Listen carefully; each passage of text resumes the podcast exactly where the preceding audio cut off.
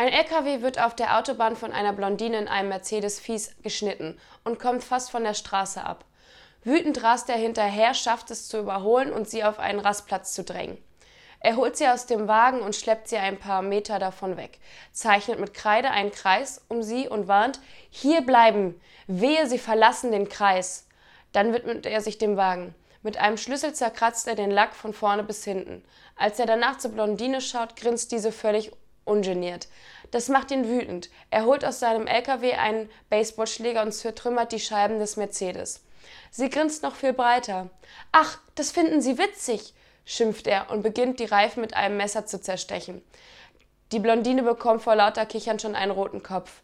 Nachdem er auch die Ledersitze aufgeschlitzt hat und das Mädel sich vor Lachen kaum noch auf den Beinen halten kann, geht er zu ihr hin und schreit: Was ist? Warum lachen Sie?